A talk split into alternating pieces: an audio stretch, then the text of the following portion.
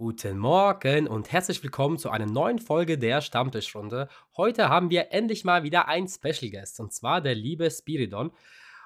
Er ist auch ein großer TikToker, er ist ziemlich erfolgreich bei Social Media und er war in Tschernobyl auf einer Touristentour.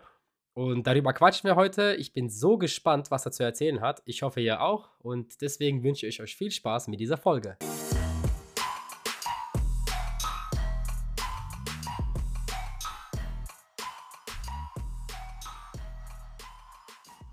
So, hallo Spybars. Ja, das ist ja dein Künstlername, ne?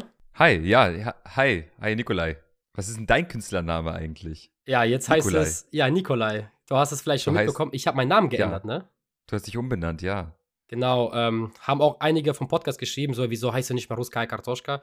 Ähm, das hatten mehrere Gründe und zwar, ich selber äh, mag es nicht, wenn Leute nicht meinen Namen aussprechen können. So, die sagen immer Ruskaya oder Kartoschka, die können es einfach nicht aussprechen. Ich weiß nicht, du kennst ja selber, du bist ja selber Albaner, ne? Mhm. Und wenn jemand jetzt versucht, irgendein Wort auf Albanisch zu sagen und du, du hörst ja diesen Dialekt raus oder diesen Akzent, dass es falsch ist. Die Aussprache Ja, ist das, falsch.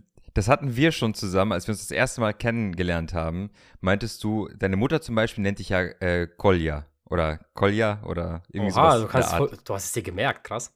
Und genau, und ähm, dann habe ich es aber ein paar Mal falsch ausgesprochen und es hat dich so getriggert, es hat dich so genervt, dass du meintest, nenn mich einfach Nikolai, es reicht so. Genau, Ich, ich bin Nikolai. durch, bitte. Nee, aber Nico kannst du auch sagen. Ne? Und ich Nico habe, kann ich auch sagen. ja, der Hauptgrund ist, also die Leute können sich auch nicht den Namen merken. Ne? Das hat mich auch immer genervt. Du wirst auf der Straße angesprochen. Ah, du bist doch diese eine, ähm, ah, ich weiß jetzt nicht deinen Namen, aber du bist doch diese Dorfkind Schmidt hier. Du machst doch diese Dorfkinder-Videos. Das hat mich auch Mhm. getriggert, ja. Und auch ein Grund, ja, ist nicht der Hauptgrund, aber ist auch ein Grund, die Firmen springen ab, weil ich Ruskaya Kartoschka heiße. Die Leute wollen Ah, nichts. wegen Ja, Russland und so. auch schon vorher habe ich gehört, aber das will ich so für mich behalten. Ich habe mit anderen TikTokern ges äh, gesprochen, die auch russischen Content machen. Ich mache keinen russischen Content, aber die russischen Content machen. Und die, denen wurde gesagt von Firmen, bitte erwähnen Sie nicht Russland. So richtig krass. Und das war vor dem Krieg zum Teil. Crazy. Ja, ich habe auch witzigerweise erst gestern eine, eine Russin kennengelernt, Julia. Äh, die habe ich auf so einer Hausparty kennengelernt und äh, die meinte, sie hat auch gerade aktuell nur die russische Staatsbürgerschaft. Und sie lebt jetzt seit 17, seit 18 Jahren in Deutschland. Oh, okay. Ähm, aber hat noch nicht deutsche Staatsbürgerschaft und so jetzt aktuell diese politische Situation hat sie jetzt dazu bewegt, eine, ähm, einen Antrag zu stellen auf deutsche Staatsbürgerschaft. Weil Ja. sie sich halt so ein bisschen auf der einen Seite natürlich distanzieren möchte von dem, was so ähm, die russische Politik macht, aber zum anderen auf der anderen Seite auch sie irgendwo diskriminiert wird im Alltag. Äh, und sie hat halt, sie hat halt einen, einen Job bei der Stadt. Also sie arbeitet quasi fürs Land oder für die Stadt, ich weiß es nicht ganz genau, also Bürokratiejob, der halt eigentlich voll safe ist und so, aber trotzdem hat sie halt irgendwie, wenn sie irgendwas beantragt, irgendwo mal ähm, ihren Pass hinzeigen muss und so, direkt irgendwie das ungute Gefühl, weißt du? Ja, das ist schlimm. Mein Schwager zum Beispiel hat einen russischen Ausweis. Ja, meine Schwester im Gegenzug hat einen deutschen. Und mein Schwager kam nicht mit nach London. Ja, meine Schwester ist jetzt alleine mit ihren Kindern nach London geflogen, weil mein Schwager russischen Ausweis hat und er durfte nicht nach London einreisen. Beziehungsweise um über. Oh. Ja, ja. Der- ja Einreiseverbot. Scheiße, aktuell was. abgeht. Verrückt, verrückt eigentlich dann. So, so eine Situation ist scheiße. Äh, we- Weißt du, viele Deutsche oder viele Leute wissen auch gar nicht, wie es ist, keinen deutschen Pass zu haben. Ich, ich habe selber auch keinen deutschen Pass. Okay. Und ähm, ich habe zwei Pässe tatsächlich. Ich habe einen albanischen Pass Mhm. und ich habe einen griechischen Pass. Was? Ich habe gedacht, jetzt kommt Aufenthaltsgenehmigung, aber nein, kein nein. griechischer ich, Pass. Nee, ich habe einen griechischen Pass, weil ähm, die Family von meinem Vater ist zur Hälfte griechisch. Und äh, da lief ganz, ganz lange ein Verfahren, dass das äh, quasi beantragt wurde von uns. Das lief irgendwie 10, 15 Jahre, bis wir dann griechische Papiere bekommen haben. Und das war auch super wichtig, auch äh, für den Aufenthalt in Deutschland, weil mit dem albanischen Pass kommt man halt einfach nicht weit. Ohne Witz, man ist halt einfach, einem sind die Türen die, geschlossen, so, auch international. Ich wäre an die ganzen Orte, wo ich hingereist bin in den letzten Jahren, nie hingekommen mit einem albanischen Pass. Ja, schon Wahnsinn. Das ist halt, man sagt ja auch, So. dass der deutsche Ausweis und auch, glaube ich, der chinesische der, die machtvollsten sind, sage ich mal, wo du am meisten Genau. hinkommst. Also- irgendwie. Also Deutsch habe ich halt nicht, Griechisch habe ich und mit Griechischen kommst du auch fast überall hin. Das ist auch einer, einer so den, der Top-Ausweise, den man haben kann. Und das Krasse, das Krasse bei dem griechischen Pass ist auch, oder bei der griechischen Staatsbürgerschaft, man kann die nicht ablegen. Okay, warum? Wenn man die einmal bekommen hat, kann man die nicht ablegen, weil der griechische Staat verhindern möchte, dass eine gewisse Anzahl an griechischen Staatsbürgern unterschritten wird. Und als ich den, ich habe den Deutschen mal irgendwann beantragt, ne? Und ich, es wurde mir auch zugesagt, aber ich habe dann abgelehnt, weil ich dann nur den albanischen ablegen konnte. Ja. Und man darf dann halt auch nur zwei, glaube ich. Genau, ich habe auch einen russischen Ausweis auch noch. Also ich habe zwei Staatsangehörigkeiten, so wie du. Russisch und Deutsch. Aber läufst du mit dem, läufst du mit dem russischen? Nee, der ist viel zu so? groß. Der russische Ausweis sieht genauso aus wie ein Reisepass. Der, Der ist, der, der ist groß, zu der sieht aus wie ein groß. Reisepass. Ich kann dir mal später ein Bild schicken, der ist Ach voll groß. Ist, ist, der ganz normale Ausweis, ja, d- äh, der äh, griechische übrigens auch. Das ist auch so ein großes blaues Stück, äh, einfach Papier, was laminiert wurde. Genau, ja. Ja, Das ist der, der griechische jetzt mal eine Ausweis. ganz interessante Frage. Wenn du sagst, du hast einen griechischen Ja. Ausweis und ich habe auch einen Kollegen, der ist Grieche und der musste rüberfliegen und dort äh, hier in die Bundeswehr von Ding, in die Army. Musstest du es nicht dann auch machen? Ja, ja. Äh, Griechenland hat tatsächlich, ähm, ist nicht militärpflichtbefreit. Das heißt, du musst da zum Wehrdienst, es gibt ja quasi Genau. Wehrdienst noch und Wehrdienstpflicht auch. Und das Ding ist, ich musste theoretisch auch. Und ich müsste immer noch theoretisch. Ich habe, das ist eine ganz, ganz witzige Story. Witzig, dass du es ansprichst. Ich wusste das ganz lange nicht. Ich hatte keine Oh, Ahnung oh. davon, dass das irgendwie, äh, dass du da Wehrdienst ableisten musst. Und die hatten äh, in Griechenland, dieses Militär, hatte nicht meine richtige äh, Adresse. Und die haben dann quasi die ganze Zeit Briefe ans, äh, äh, ans Konsulat hier in Deutschland geschickt. Und, und das Konsulat hat das nicht weitergeleitet. Okay, ja gut, Konsulat Das ist heißt, immer bekannt dafür, nichts weiterzuleiten. Ja, Konsulat, die, ja genau, die haben keine Ahnung. So, ein Konsulat hat das nicht weitergeleitet. Und, und irgendwann kriege ich einen richtig panischen Anruf von meiner, von meiner Tante, so 6 Uhr, 7 Uhr morgens, ne? Die meinte, ey, hier steht gerade Militärpolizei bei mir vor der Haustür, die suchen dich. Boah, Und ich meinte so, äh, Tantchen, ich wohne jetzt seit, weiß ich nicht, 15 Jahren. Ich habe noch nie in Griechenland gelebt, erstens. Wahnsinn. Ich habe da noch nie gewohnt, so. Äh, ich habe noch nie da gewohnt und die haben mich trotzdem gesucht und die meinten dann so, ja, äh, wenn ich irgendwie einen Fuß auf griechischen Boden setze, die nehmen mich sofort in Gewahrsam. Dann kriege ich einmal eine Strafe, weil ich mich jahrelang nicht gemeldet habe zum Wehrdienst, Alter. äh, wovon ich nichts wusste. Und äh, ich muss dann halt sechs Monate ab, ableisten. Und dann bin ich direkt zum, zum Konsulat gegangen, habe mich super beschwert, meinte so, ey Leute, warum habt ihr das nicht weitergeleitet? Ich konnte gar nicht zum Wehrdienst, weil ich zu dem Zeitpunkt noch studiert habe. Mhm. Und äh, du bist dann quasi befreit, wenn du einen triftigen Grund hast, im Ausland zu sein. Okay. Und den hatte ich halt mit dem Studium. Das Ding ist, dieser triftige Grund gilt nur, bis du maximal 32 bist. Und das Studium hatte ich halt aber schon letztes Jahr durch. Das heißt, wenn ich jetzt nach Griechenland fliegen würde und ich da irgendwo angehalten werden würde und kontrolliert werden würde und ich feststellen würde, dass ich unter 32 bin und immer noch nicht Wehrdienst abgelegt habe, die, die würden mich einziehen. Wahnsinn. Also Finger weg Die würden mich von einfach äh, einziehen. hier Reisebuchung Richtung Griechenland, ne? Ja, ja, ich muss echt aufpassen. Also ich kann, ich kann halt irgendwie hinreisen und mein Bruder hatte das witzigerweise auch. Der war auch jetzt in Griechenland von ein paar Monaten erst. Er war auf Korfu. Mhm. So, ähm, die Family von meinem Vater kommt da aus der Cool. Richtung ungefähr, Nordgriechenland, Korfu. Und der war dort, hatte das selber total vergessen. Und dann musste er sich die ganze Zeit, den ganzen Urlaub lang in der Wohnung verstecken.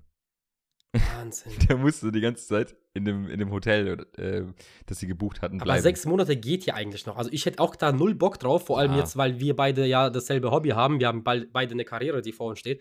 Und dann jetzt einfach, ja, sechs Monate, Sechs Monate äh, rüber.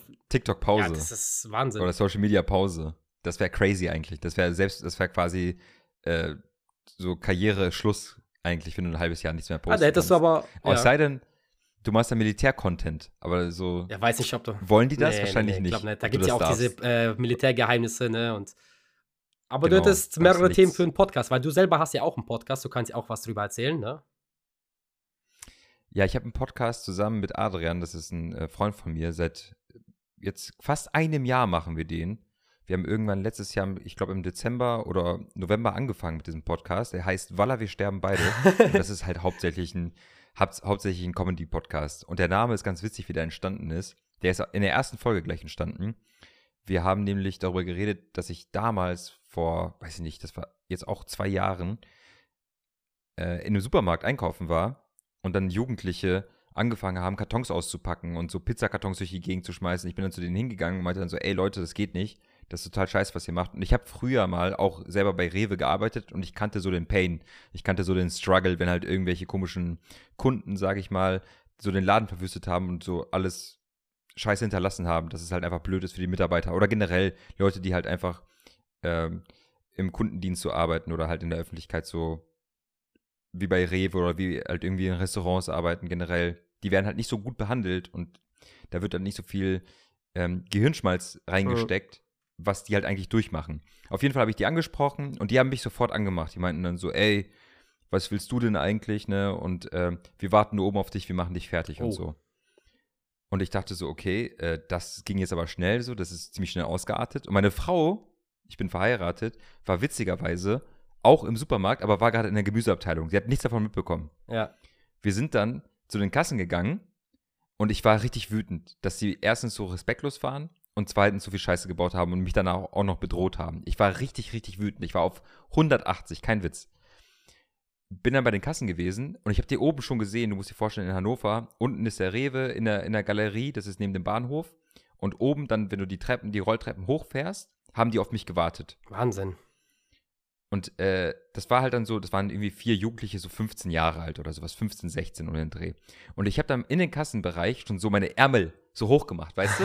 Vorbereitet. ja, ja, klar. Move? Kennst, kennst du diesen Move, so Ärmel hoch machen und äh, ich habe da schon in die Richtung, äh, in die Richtung geguckt, meinte so, ey, ihr bekommt jetzt eine Klatsche, Kinder, so. Ihr bekommt jetzt eure Lektion, ja. ne? Und Julia meinte so, ey, was, warum bist du so nervös? Was ist hier los? Äh, dann meinte ich so, ja, wirst du gleich sehen. Wir haben die Sachen eingepackt, ganz in Ruhe, sind die Treppen hochgefahren und auf einmal waren das nicht mehr so drei Jugendliche, sondern die hatten ihre ganzen Cousins schon ah, geholt. Standard. Und es waren so 15 Leute, die da Wahnsinn. standen. Und äh, dann hatte der eine seine äh, Hand in der Jackentasche, weißt du? Oh, muss man aufpassen, und, ja. Kann ja alles möglich genau, rausziehen. Genau, muss man, genau, muss man echt aufpassen. Und ich, die meinten dann so, ey, wie, wie hast du respektlos geredet mit uns zu mir, ne? Und ich meinte dann so, wisst ihr was, ihr habt euch wie die Affen benommen, ne? Was für respektlos. Und dann habe ich gesehen, dass er nach seinem Messer greifen wollte. Ich habe ihn gepackt am Hals und ich habe ihn übers Geländer gehangen mit mir zusammen. Quasi oben bei den Rolltreppen übers Geländer hangen wir beide. Ach du Scheiße. Und dann meinte ich so, wenn du das jetzt, ich meinte dann so, ich hatte dann so, keine Ahnung, ich hatte so einen James Bond-Moment. Ich hatte so einen total, ich bin komplett ausgerastet. Ich war komplett im Delirium. Meine Frau hat mich schon so an einem Arm gezogen, weißt du? Meinte so, was ist hier los, was ist hier los? Die, die Jungs haben halt an ihn gezogen, so, was passiert hier gerade, ne? Und dann meinte ich so, ey, wenn du ein Messer rausholst, wir sterben beide. Alter! ich Digga, ich habe gerade mehr Adrenalin als so du. ich wollte mich mit ihm so runterstürzen. Ich, ich, wollte mich. Ja, wenn, wenn, wenn, genau, wenn der dich schon töten will, nimmst du den mit in den dann, Tod. Und dann, dann meinten die so, die, die Jungs meinten dann so, ey, der Typ ist verrückt, wir gehen. ich war da auch voller Adrenalin und wie gesagt, ich bin dann auch direkt straight weggegangen, als das so aufgelöst war und die haben halt gesehen, so ich hatte diesen, diesen crazy Blick, diesen komplett unhinged. Ich war komplett nicht mehr in der Realität, ne? Ich war, ich habe ich hab voll den Film ja, geschoben. Du musst aber bei sowas aufpassen. Okay, bei sowas musst du immer aufpassen. Ja, natürlich. Natürlich. Du bist nicht im Film, du hast nur ein Leben in dem Moment, weißt du? Das, genau, das war das Schlimmste, was ich je gemacht habe, weil es hätte so schief gehen können. So am Ende wären wir vielleicht beide gestorben. Am Ende wäre vielleicht nur ich gestorben oder nur er oder was auch immer. So total. Digga, was für Gedanken du hast. Das war das Dümmste, was ich je getan habe. So im Nachhinein merke ich halt, aber in dem Moment ist mir wirklich was durchgebrannt. Irgendeine Sicherung ist durchgebrannt. Und ähm, seitdem habe ich mich auch so ein bisschen mehr mit Philosophie beschäftigt und wie man solche Situationen umschiffen kann. Und eigentlich passiert mir sowas nicht. Ich bin wirklich total. So habe ich dich auch Mensch. kennengelernt. Du bin, bist so ein ruhiger Mensch. Ich bin noch nie ich bin nie in eine Schlägerei so wirklich geraten oder sowas, nie in irgendwelche aggressiven Situationen, aber in dem Moment ist mir irgendwas durchgebrannt. Ich weiß auch nicht. So, in, keine Ahnung, was es war. Also. Naja. Ja, ähm, aber ich habe schon verrücktere Sachen genau. erlebt. Zum Beispiel war ich in Tschernobyl. Wollt, genau, die schöne Überleitung, das wollte ich gerade sagen. Du hast schon verrücktere Sachen gemacht. Und zwar, das wäre auch meine erste Frage so, wie kommt man darauf, in ein radioaktives, verseuchtes Land bzw. Stadt hinzufliegen und dort eine Tour zu machen? Also, äh, wie man darauf kommt, ist ganz einfach. man beschäftigt sich, einfach lange mit dem Thema und man wird auch so ein bisschen von, von äußeren Faktoren dahin gelotst, sage ich mal. Also ich habe ähm, mich sowieso schon immer für Radioaktivität interessiert und auch für äh, generell Chemie und Physik. Das, das fing bei der Schule schon an. Das fing an äh, in der Grundschule oder noch ein bisschen später, als ich angefangen habe, so Was ist was Bücher zu lesen, immer Galileo geschaut, Beste. immer mich super interessiert für, die, für, diese, für diese Art Themen. Habe dann sogar auch, weil es mich so sehr interessiert hat, auch Radioaktivität, Chemie studiert und habe dann auch ähm, Bachelor und Master auch in dem Bereich gemacht, wo es auch um Radioaktivität ging. Ja. Da ging es um ein ganz spezielles Verfahren, das nennt sich Mösbauer Spektroskopie. Das könnt ihr gerne mal googeln.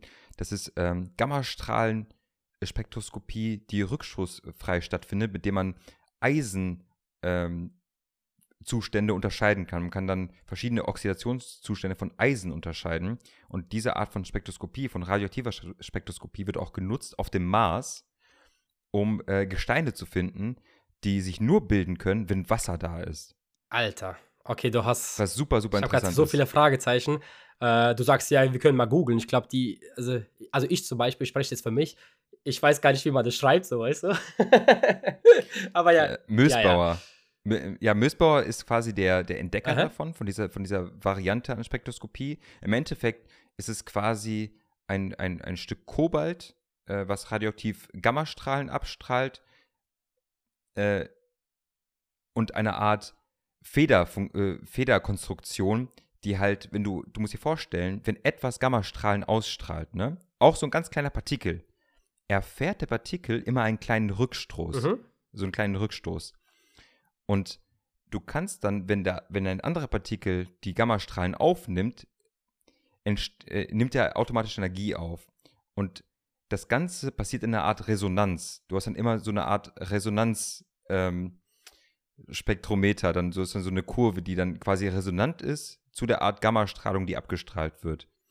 Und du nimmst dir dann extra zum Beispiel Kobalt, ich glaube, das ist Kobalt 61 oder Kobalt 57, ich bin mir gerade nicht mehr ganz sicher, ich glaube Kobalt 57. Periodensystem meinst du Und jetzt? das, st- genau, und das strahlt dann resonant, das ist super in-depth eigentlich jetzt Mhm. schon, das strahlt dann resonant zu Eisen. Kobalt, ja. Ich bin ja Chemikant, ne? Das weißt du ja, aber. Ja, genau, du bist Chemikant, genau, deswegen dachte ich, kann ich so ein bisschen mehr drüber reden. Ja, du bist, äh, du bist Ähm. halt eher wirklich so Richtung Forschung oder Chemiker, ne? Also Chemielaborant, aber bei mir ist halt eher so dieses Chemikant, bin ja eher in der Produktion, weißt du? Und bei mir war Chemie so Nebensache. Bei mir war eher Verfahrenstechnik, Anlagentechnik, äh, Prozess- und äh, Messfahrtentechnik und so, weißt Bei Mhm. mir ist halt äh, Chemie Nebensache. Aber auch viel Chemie, aber nicht so Ah, okay. tief in die Materie wie jetzt bei dir. Also, also im Endeffekt wird halt äh, etwas Radioaktives genutzt, um quasi verschiedene Eisenzustände, Oxidationszustände, zum Beispiel Eisen 2 Plus oder Eisen 3 Plus. Hat man nicht, aber nicht auf der Voneinander, Atmosphäre, äh, auf dem Mars, äh, auch nicht radioaktive Strahlung? Mhm. Generell in der Umgebung? Du hast, du, hast dann so, ein, so eine leichte radioaktive Strahlung, aber keine Gammastrahlung. Okay. Gammastrahlung ist ja die, ist ja hochenergetisch. Du hast ja generell so ähm, UV-Strahlung und sowas und aber Gammastrahlung ist halt etwas, was wirklich hochenergetisch ist und dann wirklich auch von dem äh, von dem Material ausgeht und nicht in der Umgebung so, also eigentlich hast du fast keine Gammastrahlung. Interessant, ja. Auch, auch nicht, äh, auch nicht von der Sonne. War das nicht, wenn ein Stern platzt, kommt dann Gammastrahlen oder waren das andere Strahlen? Ja, du hast dann zum Beispiel, wenn du eine Supernova hast, hast Genau, du das meine ich, theoretisch auch einen Gamma-Blitz. Wahnsinn. Und der Das könnte ja auch uns auslöschen, ne? Genau, so ein Gamma-Blitz könnte locker mal, wenn er die Erde im richtigen Winkel trifft, äh, komplett auf einer Erdhalbkugel alles töten, was äh, existent ist. Und zwar in Lichtgeschwindigkeit. Alter. Okay, auf jeden ah, Fall Ja. äh, sehr, sehr viel mich mit sowieso Radioaktivität beschäftigt. Und dann hatte ich, ich kann mich noch sehr, sehr gut erinnern, ich habe Abitur gemacht 2011, Nikolai. Ja. Das ist jetzt elf Jahre her. Mhm. Und ich weiß nicht, ob du dich erinnern kannst, aber weißt du, was im März 2011 passiert ist? März 2011, nö, keine Ahnung. Fukushima. Was, Fukushima? Ja, Ach, der, der war- Tsunami und der Erdbeben dann. Genau. Das war, und dann der Supergau in Fukushima. Klar. Und das war, das war kurz bevor ich mein Studium angefangen habe. Mein Studium der Chemie. Mhm. Und das hat es nochmal so angetrieben. Und ich hatte dann, als ich mit Chemie jetzt irgendwann so Mitte letzten Jahres aufgehört hatte und nicht mehr so viel damit zu tun hatte, immer noch diesen Drang und hatte auf einmal diese Freiheit, theoretisch zu tun, was ich möchte. Ja. So, ich hatte jetzt endlich mal so die Perspektive, vielleicht mal Fukushima zu besuchen, vielleicht mal Tschernobyl zu besuchen, vielleicht mal einfach Orte auf der Welt zu besuchen, die mich so als Wissenschaftler extrem interessieren. Wo ich dann merke, ey, da kann ich was sehen und hautnah quasi die Physik, die Chemie und das, was ich in Büchern jahrzehntelang gelesen habe, für, mein, für mich selber mal aufarbeiten. Und ich habe zusätzlich noch eine Community von ein paar hunderttausend Menschen, die sich auch super dafür interessieren. Ich hatte damals die erst, das erste Video gepostet, das war irgendwann im Juli, glaube ich. Und das hatte direkt irgendwie zwei Millionen Aufrufe. Um was ging es da jetzt? Okay, äh, einfach nur, ich habe nur die Ansage gemacht, ich fahre nach Tschernobyl. Okay, und wie lief es Ich dann wollte ab? einfach, und, und, wie bitte? Wie lief es dann ab? Also, du sagst, Genau, es, Ja. also du musst dir vorstellen, ich habe im Juli das erste Video gepostet, ich fahre nach Tschernobyl. In dem Moment, als ich das Video gepostet habe, war schon alles geplant. Da hatte Nice. ich schon, da hatte ich schon äh, den Tourguide äh, gebucht, da hatte, hatten wir schon Flüge gebucht. Das Einzige, was noch nicht geplant war, war, wer genau mitkommt, aber selbst das war eigentlich schon so, äh, das stand schon fest eigentlich. Es musste nur durchgegeben werden und es musste nur von, dem, von den ukrainischen Behörden äh, quasi doppelt gecheckt werden. Also es, es läuft so ab, ich kann das mal versuchen zu erklären, für alle, die mal eventuell sowas in die Richtung vorhaben, aktuell ein bisschen schwierig mit Ukraine und Tschernobyl. Ja. Ähm, aber generell lief es so ab, ich habe ein Video gesehen ähm, auf TikTok irgendwann im, weiß ich nicht, Juni oder Mai oder sowas. Da hatten, äh, hatten Leute Sachen gefilmt aus Tschernobyl. Und zwar Sachen, die du so eigentlich nicht filmen kannst. So, wenn du da Tourist bist, kommst du in diese ganzen Gebäude, äh, die relativ, nicht abgelegen, aber relativ zentral ähm, in, in Pripyat oder um Pripyat herum oder in der Nähe des Reaktors sind mhm. äh, liegen. Und äh, das sind mehrere Sicherheitsschleusen sozusagen. Du hast dann quasi eine erste, wenn du in Tschernobyl rein, also quasi in dieses ganze Gebiet Tschernobyl rein möchtest. Dann so, das sind dann so 20 oder 30 oder 40 Kilometer Sicherheitsschleuse. Oha. Dann hast du ein, eine zweite Sicherheitsschleuse, wenn du in, die, in das Dorf Tschernobyl möchtest. Das ist quasi das äußerste Dorf, was am äußersten Rand ist von diesem ganzen Bereich. Dann hast du eine dritte Sicherheitsschleuse, wenn du nach Pripyat, also, in, also quasi Pripyat rein möchtest, in diese verlassene Stadt, die direkt in der Nähe vom Reaktor ist.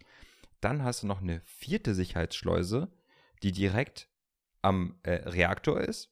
Und dann hast du sowieso im Reaktorbereich fünf und oder sechs Sicherheits- oder noch mehr Sicherheitsschleusen, wo du immer wieder durchgelotst werden musst und immer wieder Ausweise vorzeigen musst, etc. etc.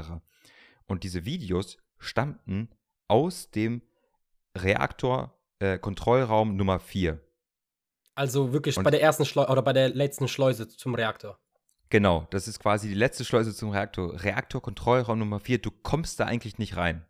So, Ja. es gibt keine Möglichkeit, wie du da reinkommst. Es sei denn, du bist Mitarbeiter dort und kannst das so hochladen. Und dann habe ich das gesehen, habe dann das Vi- Video gesehen auf, auf TikTok, habe direkt auf Instagram die Verlinkung gesehen und sofort hingeschrieben. Meinte, wie bist du da reingekommen? Wie hast du die Videos gemacht? Und wie kann ich da reinkommen? So, das war das erste, was ich gemacht habe. Wirklich, und das muss ich dir vorstellen, es war 3 Uhr nachts. Wahnsinn. Ich war sofort so, ich war sofort so, boah, krass, ich muss da, ich muss da auch hin. Und dann kam auch direkt die Antwort an. Da kam auch direkt die Antwort. Dann, ähm, das war eine nette junge Dame, die seit jetzt mittlerweile, ich glaube, fünf oder sechs Jahren dort arbeitet und am Anfang halt so als äh, Guide angefangen hat, sag ich mal. Mhm. und irgendwann die Lizenz bekommen hatte, von dem ukrainischen Militär äh, Personal Guide zu sein und dann kleinere Gruppen zu führen. Normalerweise ist es so, du hast größere Gruppen, das sind dann so, weiß ich nicht, 10 bis 15 oder 20 Leute. Teilweise fahren da sogar Busse hin mit so 50 Leuten. Aber sie hatte dann quasi eine, eine extra Genehmigung und konnte dann kleinere Gruppen von Minimum ein, eine Person mitnehmen. Oh, Und geil. dann, äh, dann dachte ich mir so, okay, alles klar, ähm, mache ich, was kostet mich das? Dann hat sie mir so eine Preisauflistung geschickt, was es kosten würde für einen Tag, für zwei Tage, für drei Tage, was es kosten wird, durch die einzelnen Sicherheitsschleusen zu kommen, weil sie dann quasi komplette Freiheiten eigentlich hat. Sie kommt bei jeder Sicherheitsschleuse an, sie hat dann ihre Papiere, sie hat dann meine Papiere und dann kommt man einfach überall durch. Mhm. Ähm, Ja, was war jetzt der Preis? Kannst du auch gerne mal sagen. Das interessiert Boah, der- bestimmt die Leute. der Preis, ähm, ich glaube, das waren so 1,5 bis 2000 für quasi Tschernobyl, dann halt noch Flüge, Hotels etc. kam auch noch äh, on top hinzu. Also es waren bestimmt so 2.000 bis 3.000 insgesamt. Genau, aber du musst ja zu deiner Verteidigung sagen, du warst ja nur mit einem Privatguide, wie du es gesagt hast, wo man auch näher Genau. drankommt. Man könnte auch etwas günstiger hin. Man könnte viel, viel günstiger hin. Ja, Okay. es geht dann, es, also es fängt dann irgendwie schon bei 300 Euro an oder sowas. Genau, Also okay. du, du, könntest, du könntest viel, viel günstiger hin, aber ich wollte wirklich alles sehen. Ich wollte wirklich alles drumherum sehen. Ich wollte wirklich Freiheiten haben, weil ich mich auch persönlich auskenne mit Radioaktivität. Ich weiß, wo ich hingehen möchte und wo ich hingehen kann und wo ich nicht hingehen sollte und wie ich mit der Radioaktivität umzugehen habe. So, so die, das sind so die Randbedingungen. Ich wusste das und das heißt, je freier ich bin, desto mehr kann ich machen. Aber das heißt nicht, dass ich alles mache. So, das heißt nicht, dass ich alles machen werde. Und euer Hotel, wart ihr dann ganz in der Nähe vom Reaktor oder war das Ja, komplett das- außerhalb also- Tschernobyls? Also du musst dir vorstellen, ich kann da so mal den, den Tagesablauf schnell äh, durchgehen. Wir kamen erst in Kiew an, kamen in ein, in ein separates Hotel in Kiew, konnten dann äh, eine Nacht schlafen und wurden am nächsten Morgen abgeholt. Dann sind wir ein paar Stunden gefahren. Ich glaube, es waren drei Stunden oder vier Stunden von Kiew aus. Okay. In den Norden, das ist ja relativ nah an der weißrussischen Grenze auch. Ja. Und als wir dann in Kiew, äh, in Tschernobyl waren, kamen wir durch diese erste Sicherheitsschleuse. Dann äh, kamen wir zu der kleinen Stadt Tschernobyl. Da mussten auch mal Dokumente ge gecheckt werden, also zu diesem kleinen Dorf. Und danach ging es ins Hotel. Und das ist quasi so zwischen Pripyat und zwischen Tschernobyl, dem Dorf. Hat man auch schon da äh, die ersten Anzeichen gesehen, dass hier Ja. was passiert ist? Ja, ja, auf jeden Fall. Da gab es nämlich schon, ähm, dadurch, dass das verlassene Dorf relativ weitläufig war, also es es ist im Sinne von, äh, das war ein Dorf, das war früher mal größer und die, Mhm. Gebi- das Gebiet erstreckte sich weiter, aber alle Menschen, die in diesem Dorf lebten, mussten damals das Gebiet verlassen. Mittlerweile sind einige Menschen zurückgekehrt, aber nicht alle und ganz, ganz viele Häuser im, im Umkreis zwischen quasi Tschernobyl und Pripyat sind verlassen.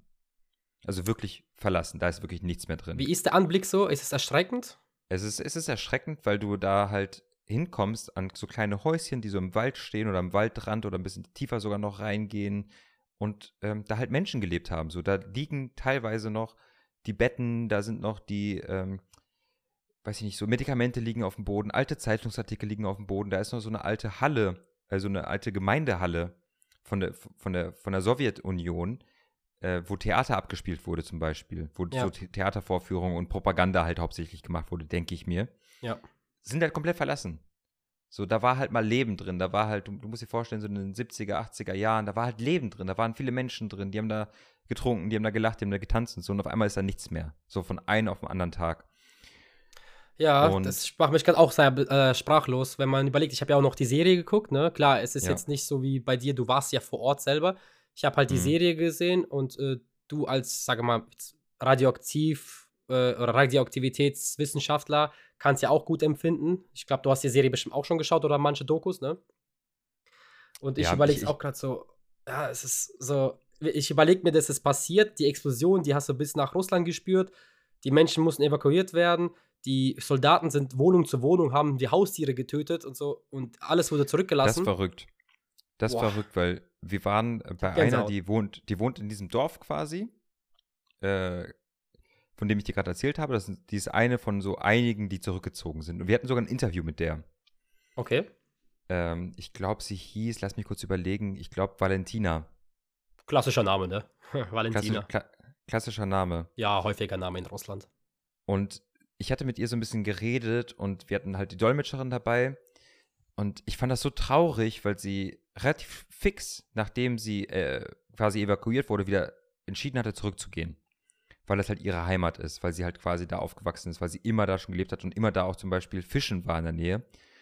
Und dann hatte sie erzählt, sie kam zurück und ihre Tiere wurden halt auch umgebracht. Sie hatte einen Hund oder zwei Hunde, so wie ich das verstanden hatte. Und sie kam halt wieder und da waren nur noch Blutlachen, wo die Hunde angekettet waren. Mhm. Und die Hunde wurden einfach weggetragen. So für alle, die die Serie ähm, gesehen haben, das ist halt einfach genauso wie da in der Serie beschrieben. Die Leute sind halt, die, das Militär ist zu diesen einzelnen Häusern hingegangen, hat geschaut, ob da irgendwelche Hunde angekettet sind. Und wenn da welche waren, dann wurden die erschossen. Alle Tiere, Hunde, Und Kühe, Hunde, alles. Genau.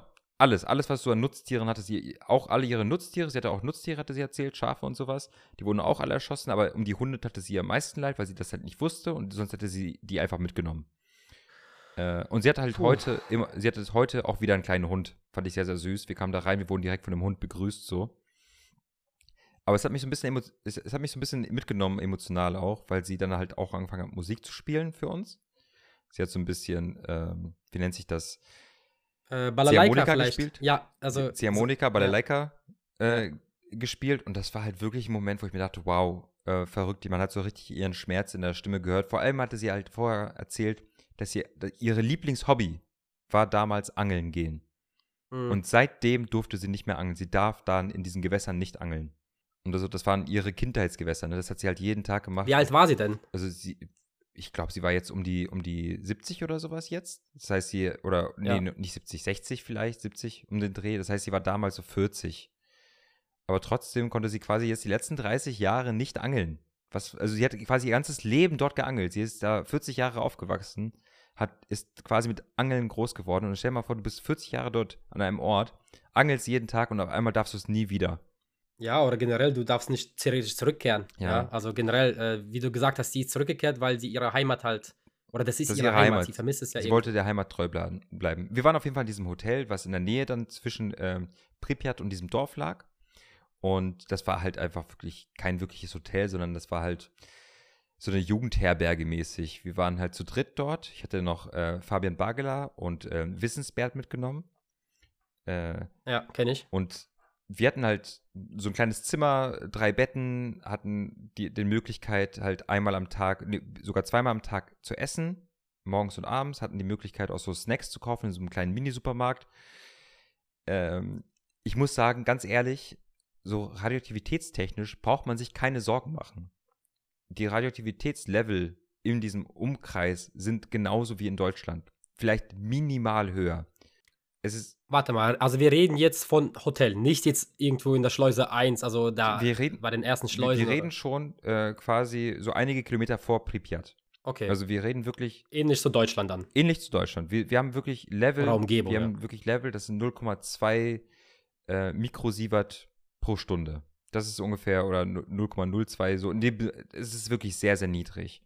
Auch das Essen, wir haben auch das, wir hatten immer Geigerzähler dabei, wir konnten alles Mögliche messen. Wir haben die Erde gemessen, wir haben Bäume gemessen, wir haben Wasser gemessen, wir haben Essen gemessen. Da war halt wirklich nicht viel Radioaktivität. Wenn man dann aber Richtung Pripyat fährt, dann kommt direkt ähm, dieser, dieser Todeswaldabschnitt. Da ist direkt quasi dieser rote, rote Wald, heißt das, glaube ich, wo, äh, wo die Ja. Winde, lass mich mal kurz schauen, dass ich hier nichts Falsches erzähle. Ähm, genau, roter Wald. Rot. Wald. Genau, das, das Ding heißt roter Wald. Und da Ja, und warum ist dort, ja? dort ähm, ist halt quasi diese radioaktive Wolke nach der Explosion direkt drüber geweht. Und du musst dir vorstellen, ähm, wenn du quasi das, das Schild von Pripyat siehst und dann quasi an diesen roten Wald vorbeifährst, dann merkst du im Auto, wie auf einmal die Geigerzähler losgehen. So. Die, die haben halt, ähm, Auf welchen Wert die circa? haben so ein, so ein, so ein Warnsignal, das, das schaltet sich automatisch ein, sobald du irgendwie so das Zehnfache der Normalstrahlung überschritten hast, schaltet sich automatisch ein Warn- Warnsignal ein. Und wir waren da halt Ja. in dem Moment zu viert im Auto und alle unsere vier Geigerzähler gingen los. Und die gingen so, ich sag mal, auf das Hundertfache ungefähr vom Normalwert hoch. Das heißt, Boah, das waren so klingt extrem. das klingt extrem, aber es ist trotzdem noch nicht akut gefährlich, wenn du im Auto bist und dran vorbeifährst. Wenn du aber, sagen wir mal, aussteigen würdest und in den Wald reingehen würdest, dann würdest du locker auf das 1000 bis 5000-fache ansteigen. Du hast dann quasi Mhm. im Auto 20 Mikrosievert bis vielleicht 60 Mikrosievert, aber du fährst halt relativ schnell durch und du müsstest halt theoretisch eine Stunde dort verbringen, um diesen Wert komplett von deinem Körper zu absorbieren, weißt du? Aber wenn du in den Wald reingehst, hast du Mhm. wirklich eine Gefahr, dass du radioaktive Partikel irgendwie, die in der Luft sind, einatmest. Und das ist ja das, das ist ja die größte Gefahr, dass du irgendwelche Betastrahler einatmest. Habt ihr Masken angehabt, auch im Auto? Nee, im Auto hatten wir keine Masken an. Mhm. Okay. Und äh, ganz, ganz witzig, an dem Tag, als wir da ankamen und mit dem Auto lang gefahren sind und quasi am Straßenschild, das, als wir quasi direkt beim Roten Wald durch waren, ist ja das ähm, Ortsschild von Pripyat. Ganz, ganz groß. Und wir haben Ja. da kurz Halt gemacht, bevor wir quasi in diesen, in diesen Roten Waldbereich reingefahren sind, haben wir bei diesem Ortsschild erst Halt gemacht und wollten Fotos machen. Und haben dann Fotos gemacht und weißt du, wer da war? das wirst du mir nicht glauben, die Bundespolizei war Aus dort. Deutschland. aus Deutschland. Warum? Und die haben dort ähm, äh, Übungen gemacht. Mit Was? Hubschraubern. Mit Hubschraubern. Falls sowas Kein in. Deutschland passiert, wir haben ja, Ja, glaube ich, an- noch drei Atomkraftwerke, die in Betrieb sind, oder zwei. Genau, falls irgendwie sowas in Deutschland passiert, äh, es war Bundespolizei und Militär in, in Verbund quasi. Und die haben, das war ganz witzig, wir kamen da an und die hatten quasi ihr ganzes Equipment gerade draußen, hatten so einen so einen Bus, deutsche Kennzeichen auch, äh, also deutsche Bundespolizei-Kennzeichen. Wir kamen an, wir haben kurz Hallo gesagt, die meinten nur so, ja, moin, und dann sind sie wieder eingestiegen und losgefahren. Wahnsinn. Und kein Witz, äh, ein paar Tage später kam auch äh, in deutschen Zeitungen auch ein Artikel dazu, dass sie da waren und äh, Übungen gemacht haben. dass man das nicht in Deutschland machen kann, die Übung. Also, weißt Ja, aber ich meine, du machst, es- ja, ja, du machst es halt da, weil du halt da reale Bedingungen hast, ne? ja, zu real. Du hast dann dazu reale Bedingungen. Und wir waren dann insgesamt ja drei Tage dort, hatten echt genug Zeit, alles zu sehen. Wir haben uns Pripyat sehr, sehr genau angeschaut. Wir sind in die ganzen Gebäude auch eingegangen, was verboten ist mittlerweile übrigens. Es ist Okay. verboten, in die Gebäude zu gehen, wegen hauptsächlich was, was meinst du mit welches? Ah, welche Gebäude meinst du jetzt? Aber generell die Gebäude- Wohnhäuser? Alle, alle Wohnhäuser, ähm, äh, da ist jetzt ein Verbot ausgesprochen worden, aber auch schon zu dem Zeitpunkt, als wir da waren. Aha. aha. Als, wir, als wir da waren, war auch schon akutes Verbot äh, zum Betreten der, der Wohnhäuser. Wir haben es trotzdem gemacht. Wir hatten halt unseren Guide, der meinte, ja, wenn ihr mit mir unterwegs seid und aufpasst, dann dürft ihr auch in die Wohnhäuser gehen. Da haben wir Maske getragen, Ja. weil es schon super staubig war. Und da gab es halt auch einige Stellen, wo der Wert mal so hochgeschossen ist. Aber generell, so prinzipiell, wenn wir da so lang gelaufen sind, war der Wert Normallevel. Mhm. Aber das Also war jetzt in- viel weiter weg vom Wald oder war das auch mittendrin? Wir waren in Pripyat quasi, in, in, dem, in der verlassenen Stadt. Genau. In der, in der großen verlassenen Stadt. Das ist ja, das ist ja früher in, in, der, äh, in der Sowjetunion die modernste Stadt der Sowjetunion gewesen. Bevor Das habe ich auch äh, gehört. Also, ich glaube, in der Serie hat man auch ges- gesehen, dass die Wirtschaft dort ja gut war. Genau, das war die, die am stärksten subventionierte Stadt. Ja. Die es war auch die reichste Stadt. Und unser Tourguide Natalie heißt sie, hat uns dann auch erzählt, dass, du musst dir vorstellen, es wurde ja evakuiert direkt nach der Katastrophe. Und einen Tag später wurde die ganze Stadt auseinandergenommen von ähm, Menschen, die da hingekommen sind, um einfach nur zu, äh, äh, auf Raubzüge zu gehen. Ja, klar. Die, die, Stadt sieht, die Stadt sieht nur so demoliert aus, weil wirklich ein Tag später fast der ganze, der ganze UdSSR-Bereich, der in der Nähe war, dahingeströmt ist und versucht hat, so viel zu klauen wie möglich. Denen war die Strahlung äh, komplett egal, es ging ihnen nur um das schnelle Geld. Das wird überall passieren, egal in welchem Land. Selbst in Deutschland siehst du ja selber, wenn du Sperrmüll raustragst, ja, und da sind Ja, vielleicht, keine Ahnung, irgendwelche Fernseher sind, wo man noch Geld machen kann, wo irgendwelche wertvollen Platinen drin sind. Der Fernseher ist innerhalb von ein paar Minuten weg.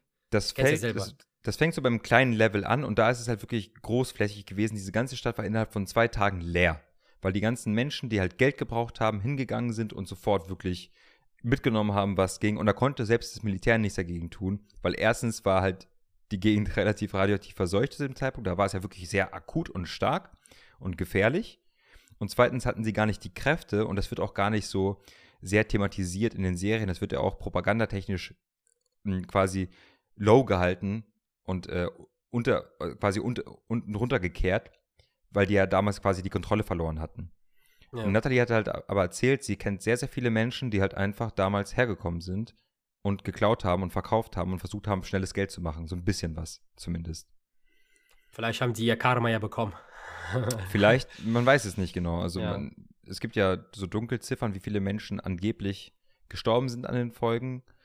Es gab ja viele Menschen, die da mitgeholfen haben beim Wiederaufbau, beim äh, Dekontaminieren, beim Entsorgen von Abfällen und sowas. Und also die Dunkelziffer ist ja, geht ja fast an die Millionen Menschen. Ich habe auch gelesen, eine Million, sag mal so. Also jetzt na, mit Nach-Spätfolgen. Ja. Genau, mit Spätfolgen, mit Krebs, mit äh, allem Möglichen, was dazugehört. All- Ungefähr eine Million Menschen haben dann quasi die Folgen und halt die Generation danach die Folgen davon äh, abbekommen. Mhm. Äh, auf jeden Fall konnten wir aber in die Gebäude gehen, konnten ein paar- Messungen machen, konnten uns Sachen anschauen, die in den Gebäuden drin sind. Wir waren auch in dem höchsten Gebäude von Pripyat. Ja, Das ist wirklich, äh, ich glaube, das sind 14, 15, 16 Stockwerke oder sowas Mhm. in der Art. oh, Und ist das schon war wirklich, das war wirklich magisch, weil wir waren dann ganz oben auf dem Dach und äh, hatten dann quasi einen Rundumblick mittlerweile sind auch, äh, soweit ich weiß und soweit Nathalie das erzählt hatte, fast alle Gebäude mit Bewegungssensoren ausgestattet. Wenn jetzt, mittler, wenn jetzt quasi Leute reingehen, dann wird sofort äh, Polizei und Militär alarmiert und die werden dann dahin geschickt und holen die Leute wieder raus. Genau. Ja, Äh, und aber- wahrscheinlich sind auch alle Zimmern offen, ne? Also alle Wohnungen sind bestimmt die Tür aufgebrochen oder generell offen, Genau. weil evakuiert Alle wurde. Wohnungen sind offen, überall sind kaputte Fernseher auf dem Boden, Radios, alles rausgenommen. Du findest kein, äh, kein äh, Gramm Kupfer mehr.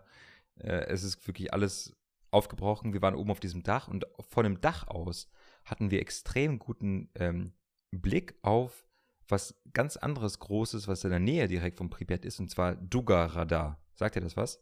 Nee. Duga Radar war früher äh, die größte Raketenabwehranlage der UdSSR. Okay. Die wurde, die wurde in, quasi im Geheimen neben Pripyat gebaut. Ja. Und das ist wirklich ein, ein Milliardenprojekt gewesen. Dieses, das, dieses Abwehrradar ist 150 Meter hoch und 750 Meter lang. Extrem riesengroß. Aber es wurde quasi geheim gehalten, auch vor den Anwohnern der Stadt. Das Mhm. Problem war nur, das funktioniert auch über Resonanz im Sinne von, wenn eine Rakete auf dieses Radar zukommt, dann äh, strahlt es ja resonant irgendwelche Art von Strahlung, Radiostrahlung, wie auch immer ab. Und das Duga-Radar sollte, wenn es angeschaltet ist, diese Art von Strahlung vorher, bevor die Rakete schon in der Nähe ist, bemerken. Aber wenn sie das Duga-Radar angemacht haben, hat es alle elektronischen Geräte, die in Pripyat waren, gestört. Das Ja. heißt, die haben da für viele Milliarden ein rieses, Riesending hinge hingebaut, aber konnten es nie nutzen. Äh, auch, auch sehr, sehr interessant. Wir waren auch dort, haben uns das angeschaut, da sind ein paar Menschen gestorben, die sind da drauf geklettert und runtergefallen. Äh, dann haben sie da angefangen, diese ganzen Leitern und sowas abzukappen, aber da klettern heute, glaube ich, noch Menschen oder bis vor kurzem sind da Menschen immer noch drauf geklettert. Und das Interessanteste kommt aber nach Pripyat. Also Pripyat kannst du wirklich viel sehen, du kannst da wirklich den ganzen Tag verbringen, du kannst auch viel Zeit in diesem Freizeitpark verbringen. Da gehen, glaube ich, alle irgendwie hin, die mal dort waren. Aber der Und hier so- Freizeitpark ist ja leer. Das, Der Freizeitpark ist ja leer und das das Traurige ist ja der, der war ja kurz vorher, vor, vor dem Unfall oder wurde eröffnet, oder? War das nicht so? Äh, Ja, genau, das war ja das Traurige. Also Genau. der war, der war, der war nie so richtig eröffnet. So, äh, ich glaube auch die, ähm, das Riesenrad wurde auch nie so richtig in Betrieb genommen. Das Wahnsinn. war wirklich genau, es sollte am 1. Mai ja eröffnet werden. Genau, am 24. April oder so ist das, un, äh, ist das Unglück äh, geschehen, ne? Ungefähr. Ich glaube am, ich glaube am 26. April, 24. April, bin mir gerade nicht sicher, aber am 1. Mai sollte 26., das eröffnet werden. Genau, am 26. April ist es passiert und am 1. Mai sollte das eröffnet werden, wurde nie eröffnet. Extrem Traurig. traurig, eigentlich. Ja. Wirklich, wirklich traurig. Das war ja für die kind ganzen Kiddies dort. Ja, jo, überleg mal, deine Eltern haben dich gefreut auch, äh, ja, ich kann endlich meinen Kindern mal so eine Möglichkeit geben, wir haben sowas bei uns in der Stadt und dann äh, kommt das Unglück Ja, muss ich mir mal vorstellen, im, in der Sowjetunion so eine, so eine Art wirklich Spieleparadies für Kinder, das gab es ja nicht. So, deswegen, das ist ja auch ein Indikator dafür, wie weit eigentlich Pripyat den anderen Städten voraus war. Mhm. Naja, dann ähm, hatten wir sehr viel Zeit in Pripyat verbracht. Wir, waren, wir haben uns wirklich alles ganz, ganz gründlich angeschaut. Ich habe sehr, sehr viele Aufnahmen. Ich habe sehr, sehr viel hinter den Kulissen Aufnahmen. Ich habe alles Mögliche noch auf meinem PC. Ich habe heute noch mal geschaut, ob ich noch mal so eine Kopie gemacht habe, damit ich safe bin, dass ich das auch wirklich für immer habe. Und äh, das Spannendste, ein, eine der spannenderen Dinge war, ähm, dass wir ein, an dem Tag oder einen Tag bevor wir im Reaktor waren, wir hatten eine Tour tatsächlich durch ähm, die Atomanlage. Die war ja relativ lange noch in Betrieb, die war bis Anfang 2000er, waren Reaktoren, ähm, ich glaube 1, 2 und 3 noch in Betrieb. Ja, musst du ja machen, glaube ich, ne? Um die Brennstäbe halt äh, zu. Genau, die müssen Verbrauchen. langsam, genau, die müssen Genau. langsam, die müssen langsam quasi ab, ja, abgekühlt werden und aufgebraucht werden. Aber trotzdem waren die da noch 10, 12 Jahre im Betrieb. Überleg mal. Und, und das, das Krasse ist, und das, das, diese Infos, die kriegst du auch nicht außerhalb, wenn du nicht da warst. Du musst dir vorstellen, wenn du als Tourist dort bist oder als Mensch dort bist, der ein bisschen länger oder mehr, mehr Zeit dort verbringt, das ganze Gebiet bis Pripyat wird jeden Tag einmal komplett gesperrt. Und Warum? es gibt, äh, es gibt viele Theorien, weswegen. Ähm, und die Theorien ergeben ganz viel Sinn, wenn du das erste Mal wirklich im Atomkraftwerk drin bist, weil dann hast du einen Blick darauf, was hinter den ganzen Zäunen ist. Das ganze Gebiet wurde nochmal extra umzäunt, da wurden extra nochmal Mauern gezogen, dass du nicht reinschauen kannst. Und Mhm. oben drüber liegen Planen, dass du halt auch mit Satelliten nicht draufschauen kannst.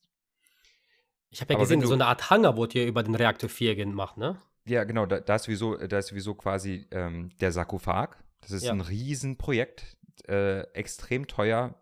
Äh, viele Milliarden ging da rein, zwei Milliarden, glaube ich. Für, ähm, das ist ja das größte bewegliche Bauwerk der Welt. Das wurde ja einige hundert Meter daneben gebaut und wurde dann auf Schienen drüber gefahren, weil du es ja nicht direkt da bauen kannst, weil da die Mhm. Radioaktivität viel zu hoch ist. Ja. Ähm, ganz, ganz kurz zu den Radioaktivitätsleveln. Wir standen direkt bei dem Denkmal. In der Nähe vom Reaktor Nummer 3, äh, Nu- Nummer 4.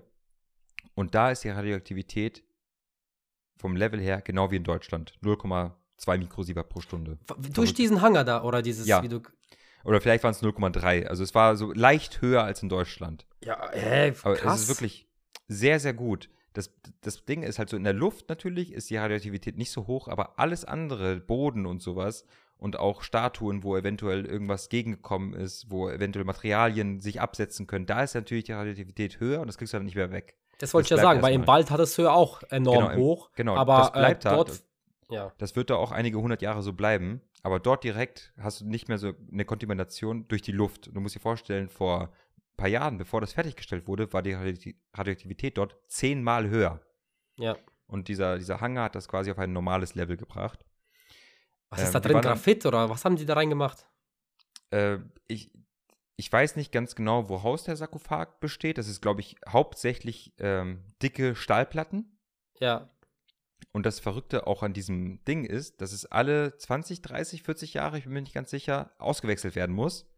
Weil die Radioaktivität, die von innen strahlt, lässt es quasi schneller rosten und löchrig werden. ja. Und man sagt ja auch in der Physik, es gibt nie ein geschlossenes System, ne? Ja, und du hast dann quasi alle, alle, alle 50 Jahre musst du das, das Ding theoretisch erneuern und nochmal Geld reinstecken und nochmal Geld reinstecken. Und dann hast du aber viele, viele hundert Tonnen radioaktives Material, was du ja verbaut hattest. Das muss ja auch irgendwo entsorgt werden. So, das Denken, darüber denken viele nicht nach, dass das, was quasi dahin gebaut wird, ich glaube, im Endeffekt wurde gesagt, alle 100 Jahre für die nächsten 3000 Jahre oder sowas muss das erneuert werden. Aber wo, wo tust du dann diese 100 Tonnen Stahl hin? Und da kommen wir jetzt hinzu.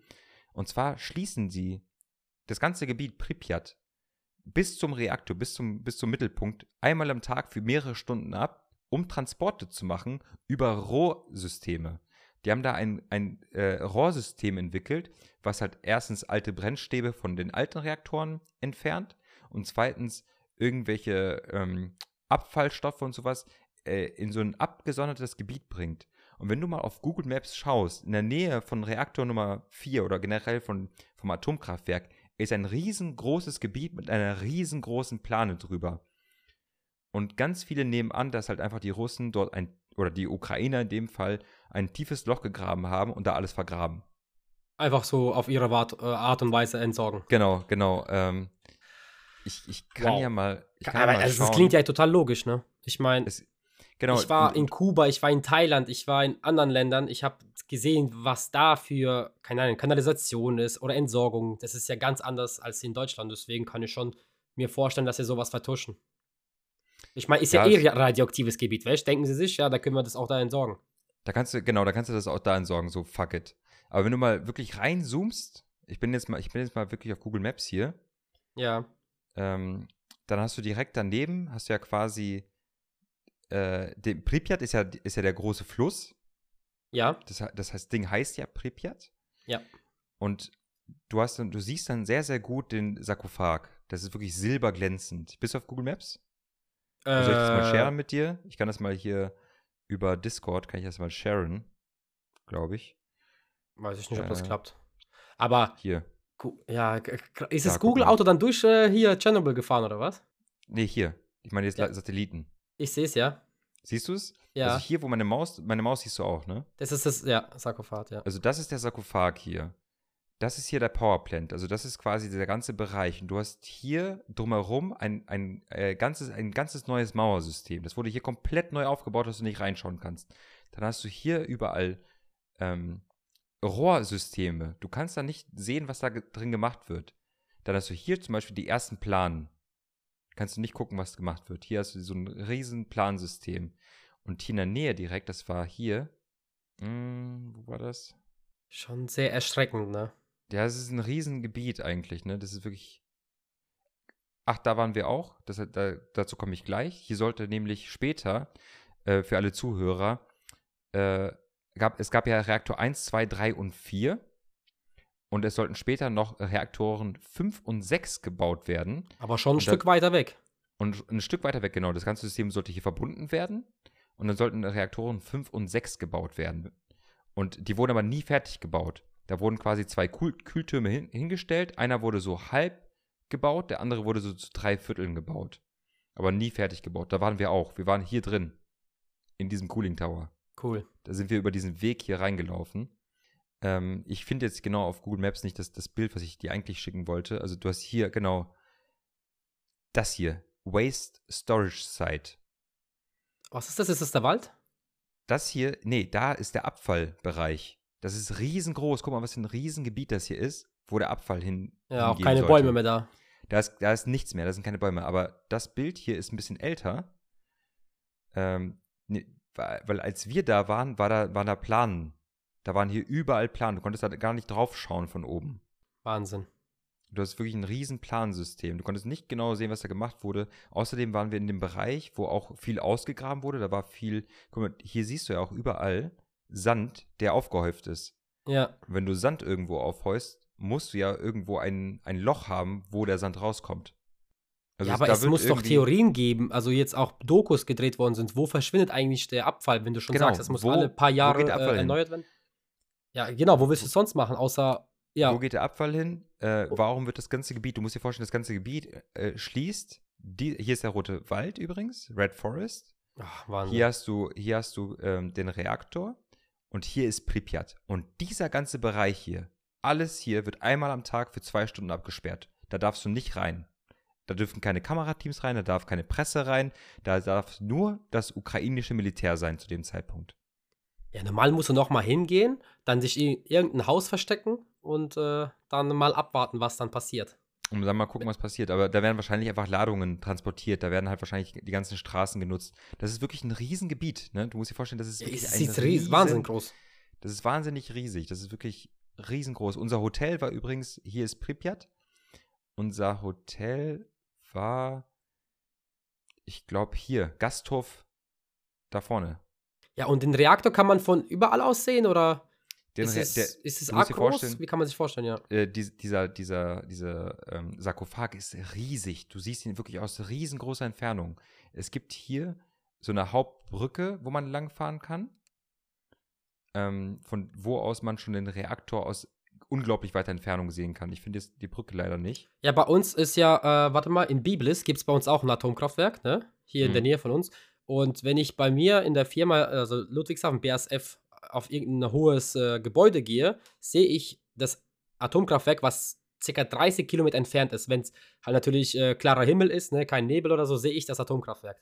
Generell. Nee. Und du überleg mal, dieser Sarkophag, der ist ja wahrscheinlich das Zehnfache, ja, an Größe. Der, der ist wirklich riesig und du siehst ihn wirklich von überall. Wir ja, auch wieder mal- zurückreflektiert, guck mal. Ja, du, da ja, wirklich. Das, Wie das du schon sagst, reflektiert- Stahl. Ich habe gedacht, das wäre Beton. Einfach ein Betonklotz, habe ich gedacht erstmal. Nee, nee, das ist wirklich. Das Beton, äh, aus Beton besteht äh, der alte Sarkophag. Und über den alten Sarkophag wurde einfach ein neuer Sarkophag drüber getan. Ja. Der alte ist immer noch unten drunter. Und ich kann dir jetzt mal kurz erzählen, äh, wir sind halt rein in dieses ganze System hier rein, sind dann hinten über äh, Reaktor Nummer 1 und 2 irgendwann ähm, zu Reaktor 3 gekommen. Und dann sind wir ganz, ganz kurz, hier ist Reaktor 3 nämlich, direkt hier. Wir waren die, wirklich direkt in Reaktor Nummer 3 und einige, wirklich nur 50 Meter waren zwischen Reaktor 3 und dem Sarkophag. Aber um da reinzukommen, mussten wir hier einmal so rum. Wir waren quasi unter dem Sarkophag einmal ganz kurz. Wie, wie war da die Strahlung? Sehr hoch. Äh, die war da wirklich erschreckend hoch. Du musst dir vorstellen, wir haben da nur wirklich ein paar Sekunden in diesem Bereich verbracht. Wir sind da ganz schnell durchgegangen, hatten da auch Schutzkleidung. Ja, das wollte Also- ich auch fragen. Hattet ihr Schutzkleidung? Okay. Ja. Genau, wir hatten hier komplett, wir hatten es äh, komplett umgezogen. Unsere ganz normale Kleidung hatten wir abgelegt, hatten dann, hatten dann quasi Kleidung, die wir kontaminieren konnten. Das heißt, das war Kleidung, die dann halt danach einfach entsorgt wurde. Mhm. Und äh, dann haben wir später unsere normale Kleidung wieder zurückbekommen. Aber wir sind dann hier über so einen ganz, ganz langen Gang. Du musst dir vorstellen, diese Gänge sind wirklich unglaublich lang. Du läufst hier lang und das sind dann, teilweise heißen die Gänge einfach nur goldener Gang. Du läufst dann in diesem Reaktor oder in, in diesem Atomkraftwerk so einen ganz langen Gang lang. Das sind 200 Meter oder 300 Meter Gang einfach. Und es hört einfach nicht auf. Links und rechts immer wieder Türen, links und rechts immer wieder Türen. Du läufst den Gang lang, du läufst quasi deinem, deinem Guide hinterher. Und da gab es nochmal einen Special Guide. Da, da war Natalie nicht mit dabei, sondern wir hatten dann quasi einen Guide, der wirklich gestellt wurde von ähm, äh, dem Atomkraftwerk, der sich auch wirklich auskennt, der auch genau wusste, was damals passiert ist, der halt wirklich in-depth Wissen hatte über den Vorfall und über wie alles passiert ist. Mhm. Und äh, der auch sehr, sehr starker Russland-Kritiker war. Und ja. äh, Sowjetunion-Unionskritiker, der meinte halt so, ja, äh, ganz ehrlich, das war viel, viel menschliches Versagen, was da damals passiert ist. Das war ähm, viel Dummheit auch von der Regierung damals, wie, da, wie damit umgegangen wurde. Und ähm, der meinte dann auch, zum Glück hat jetzt die Ukraine so ein bisschen die Hand drüber und kann halt so gucken und hat, hat halt auch Hilfe von der EU. Das wurde ja in äh, hauptsächlich bezahlt auch von Deutschland, von Frankreich, von England. Also das waren die Hauptgeldgeber tatsächlich für diesen Sarkophag. Und warum nicht Ukraine selbst? Ähm, die wurden halt äh, subventioniert durch quasi andere Menschen, durch andere Staaten. Mhm. Das Geld fehlte halt wirtschaftlich. Ja, klar, bei so einem Unfall, und, ne? Und das, und das, und das, äh, das Ding ist ja auch, so ein Unfall sollte dann nicht nur ein Land interessieren, sondern alle, die davon betroffen sein könnten. Da ist, ist halt auch ist ja auch so. Genau. Genau, weil Deutschland hat ja, äh, das war ja auch einer der Hauptgründe, auch Fukushima damals, äh, dass äh, Atomkraftwerke hier abbauen mussten, beziehungsweise einfach abstellen. Und bei Deutschland. Ein Atomkraftwerk ja so, muss ja. Hm? Die, diese radioaktive Wolke, die, die flog ja wirklich über Deutschland, die flog ja über Österreich und im Süden Deutschlands, in den Wäldern, hast du ja immer noch hohe radioaktive, äh, radioaktive Werte auch beim Pilzsammeln zum Beispiel, durch Tschernobyl. Immer noch heute jetzt. Immer noch, immer noch. Du hast ja immer noch quasi einige Stellen, wo du halt äh, genauer darauf achten solltest, was für Pilze du äh, aus der Erde nimmst und welche du quasi nicht nehmen solltest und welche du nehmen solltest. Da hast du immer noch Werte, äh, einen Anstieg. Und früher hattest du sowieso extrem hohe Werte.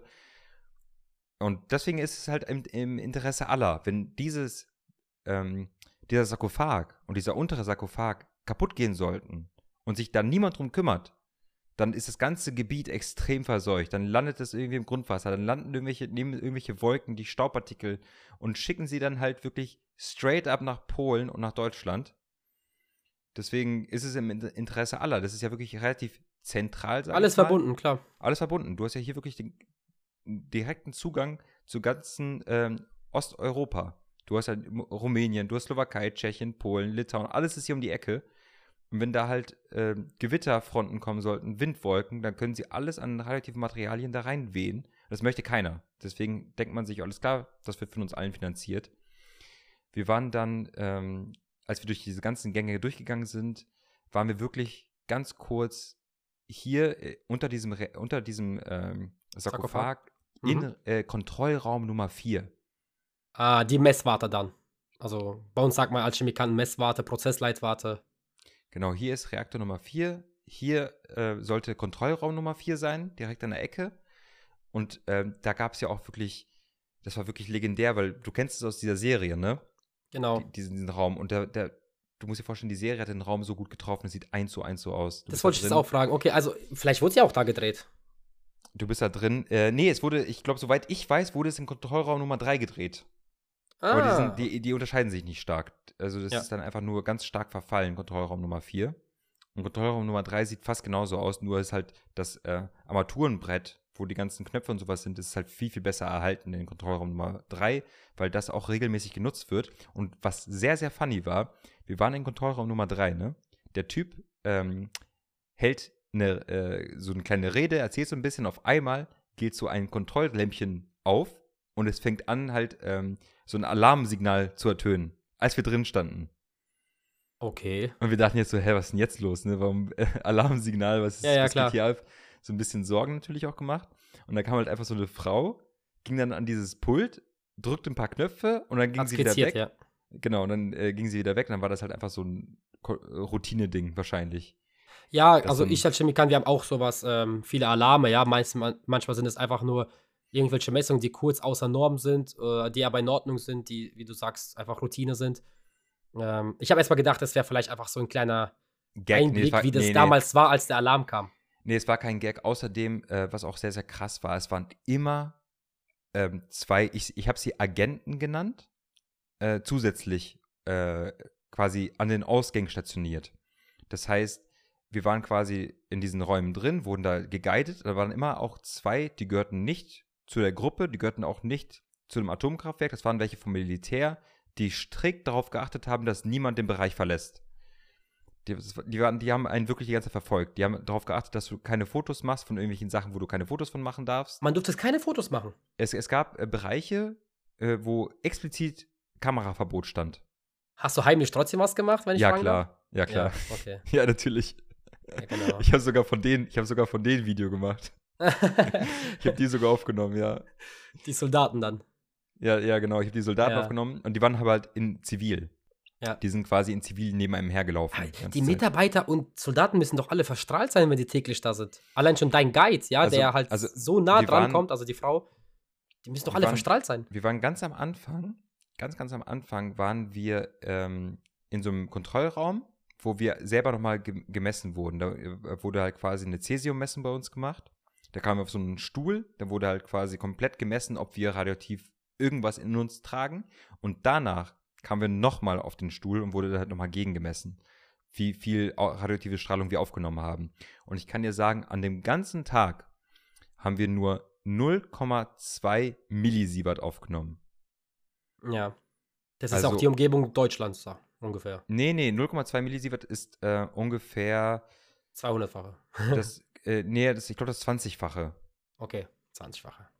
Ich glaube, das ist das 20, also ich, oder das 200-fache? Ich glaube, es, es ist schon relativ fi- äh, viel. Ich glaube, 0,2 Millisievert ist der Wert, den du aufnimmst bei einmal Zähne-Röntgen. Okay. Boah, das mache ich Also- einmal im Jahr ungefähr. Ja, ist schon relativ hoch. Das war dann halt an einem Tag quasi Aufenthalt, aber in ganz Tschernobyl und Pripyat und sowas. Mhm. wir hatten ja die ganze Zeit auch Dosimeter bei uns, die äh, quasi immer alles an Strahlung gemessen haben. Also es geht. Also im Endeffekt, auf dem Flug von Berlin nach Kiew haben wir mehr Strahlung aufgenommen. Und was hast du jetzt mit der Kleidung gemacht, die du damals immer anhattest? Ich habe die Kleidung, die ich damals immer anhatte, tatsächlich aufbewahrt. Die war ganz, ganz Genau. leicht verstrahlt. Die, die hatte, ich glaube, zu dem Zeitpunkt so 0,5, 0,6 Mikrosievert. Ja, Und äh, die ist halt so ganz langsam ähm, abgebaut Quasi, an Strahlung. Genau. Hat sie abgebaut. Jetzt ist sie wieder bei Normallevel. Die war quasi so doppelt dreimal so hoch wie Hintergrundstrahlung. Ja, Aber das wollte ich auch sagen. Genau, Fand äh, liebe einfach mal, einfach, Ja. die Strahl einfach mal die Kleidung aufzubewahren. Nee, finde ich cool, dass du es gemacht hast. Und äh, liebe Zuhörer, wenn ihr halt auf sowas Bock habt, einfach mal bei TikTok Spybus eingeben und einfach Tschernobyl dazu schreiben. Und dann habt ihr ein paar Videos. das sind viele Ähm, Videos. Hier auch der Wissensbert hat ja auch viele Videos darüber, wenn ich jetzt Genau. hier auf äh, durchslide. Sehr interessant. Ich habe deine Videos ja gesehen, deswegen wollte ich das nochmal mit der Kleidung ansprechen, weil ich fand es sau cool, dass du auf die Idee kommst, nochmal ein paar Monate oder ein Jahr später nachzuschauen, wie viel Strahlung das Ding noch hergibt. Äh, ich finde generell das ganze Thema interessant. Man könnte ja jetzt theoretisch ein Part 2 draus Ich- machen und ich kann vielleicht über wirklich- Atomkraft generell labern. Ne? Ich kann da wirklich zwei Stunden drüber reden. Ich kann da wirklich zwei Stunden, ich kann da auch erzählen, Todesklaue, dann kann ich dir erzählen von ähm, den, dem Bereich um den Pripyat rum, da wurde ganz, ganz viele Schiffe und sowas wurden da einfach entsorgt, auf den Boden geschmissen, da waren wir auch, im Geheimen, das war auch sehr, sehr interessant. Äh, da gab es so Ausgrabungsstationen, wo wir ähm, quasi einfach eine Ausgrabung unterbrochen haben und da fast erwischt wurden und uns verstecken mussten auf dem Schiff. Das war wirklich alles verrückt. Du, ähm, wenn wir irgendwie noch die Zeit finden, würden wir einfach dann Part 2 draus machen, weil sonst wird das den Rahmen jetzt sprengen, denke ich. Ja, gerne. Und ich fand es sowieso cool, dass du dabei warst, dass du die Zeit gefunden hast. Ja, kein Deswegen, Problem. ja, check gerne Spybus oder Spiridon ab. Ähm, er macht viel äh, Social Media auch, genau wie ich, auf TikTok viel unterwegs, auch Instagram ein bisschen, ne? Und YouTube. Äh, Podcast könnt ihr auch gerne abchecken, er hat auch schon drüber geredet und ich gebe dir mal das Schlusswort. Ja, danke für die Einladung. Ja, ich würde gerne Part 2 machen. Wir machen das dann einfach nächste Woche oder übernächste Woche, wann wir dafür Zeit finden. Da möchte ich noch so ein bisschen erzählen, was überhaupt in, in der Ukraine generell so ab, abging, was in Kiew so abging, was man da so machen konnte, wie es den Menschen damals da so ging. Weil das war ja wirklich so ein halbes Jahr vor dem Krieg. Und es hatte sich noch nicht so angedeutet zu dem Zeitpunkt. Und das, das würde ich gerne mit dir besprechen. Und vielleicht auch, ähm, wie es jetzt so, da aussieht, weil ich habe noch Kontakt zu Nathalie. Ja. Und äh, ich frage sie so alle, alle paar Wochen, alle paar Monate mal, wie die Lage aussieht, wann es wieder möglich wäre, hinzukommen, wie äh, die politische Lage aussieht, ob, wie es mit den Russen auch war, weil die Russen waren ja zwischendurch in Tschernobyl und haben das belagert. Also das alles in Part 2 nächste Woche oder übernächste Woche. Danke, dass ich, dass ich da sein durfte, Nikolai. Ja, hat mich auch sehr gefreut und ja, ciao, ciao. Ciao.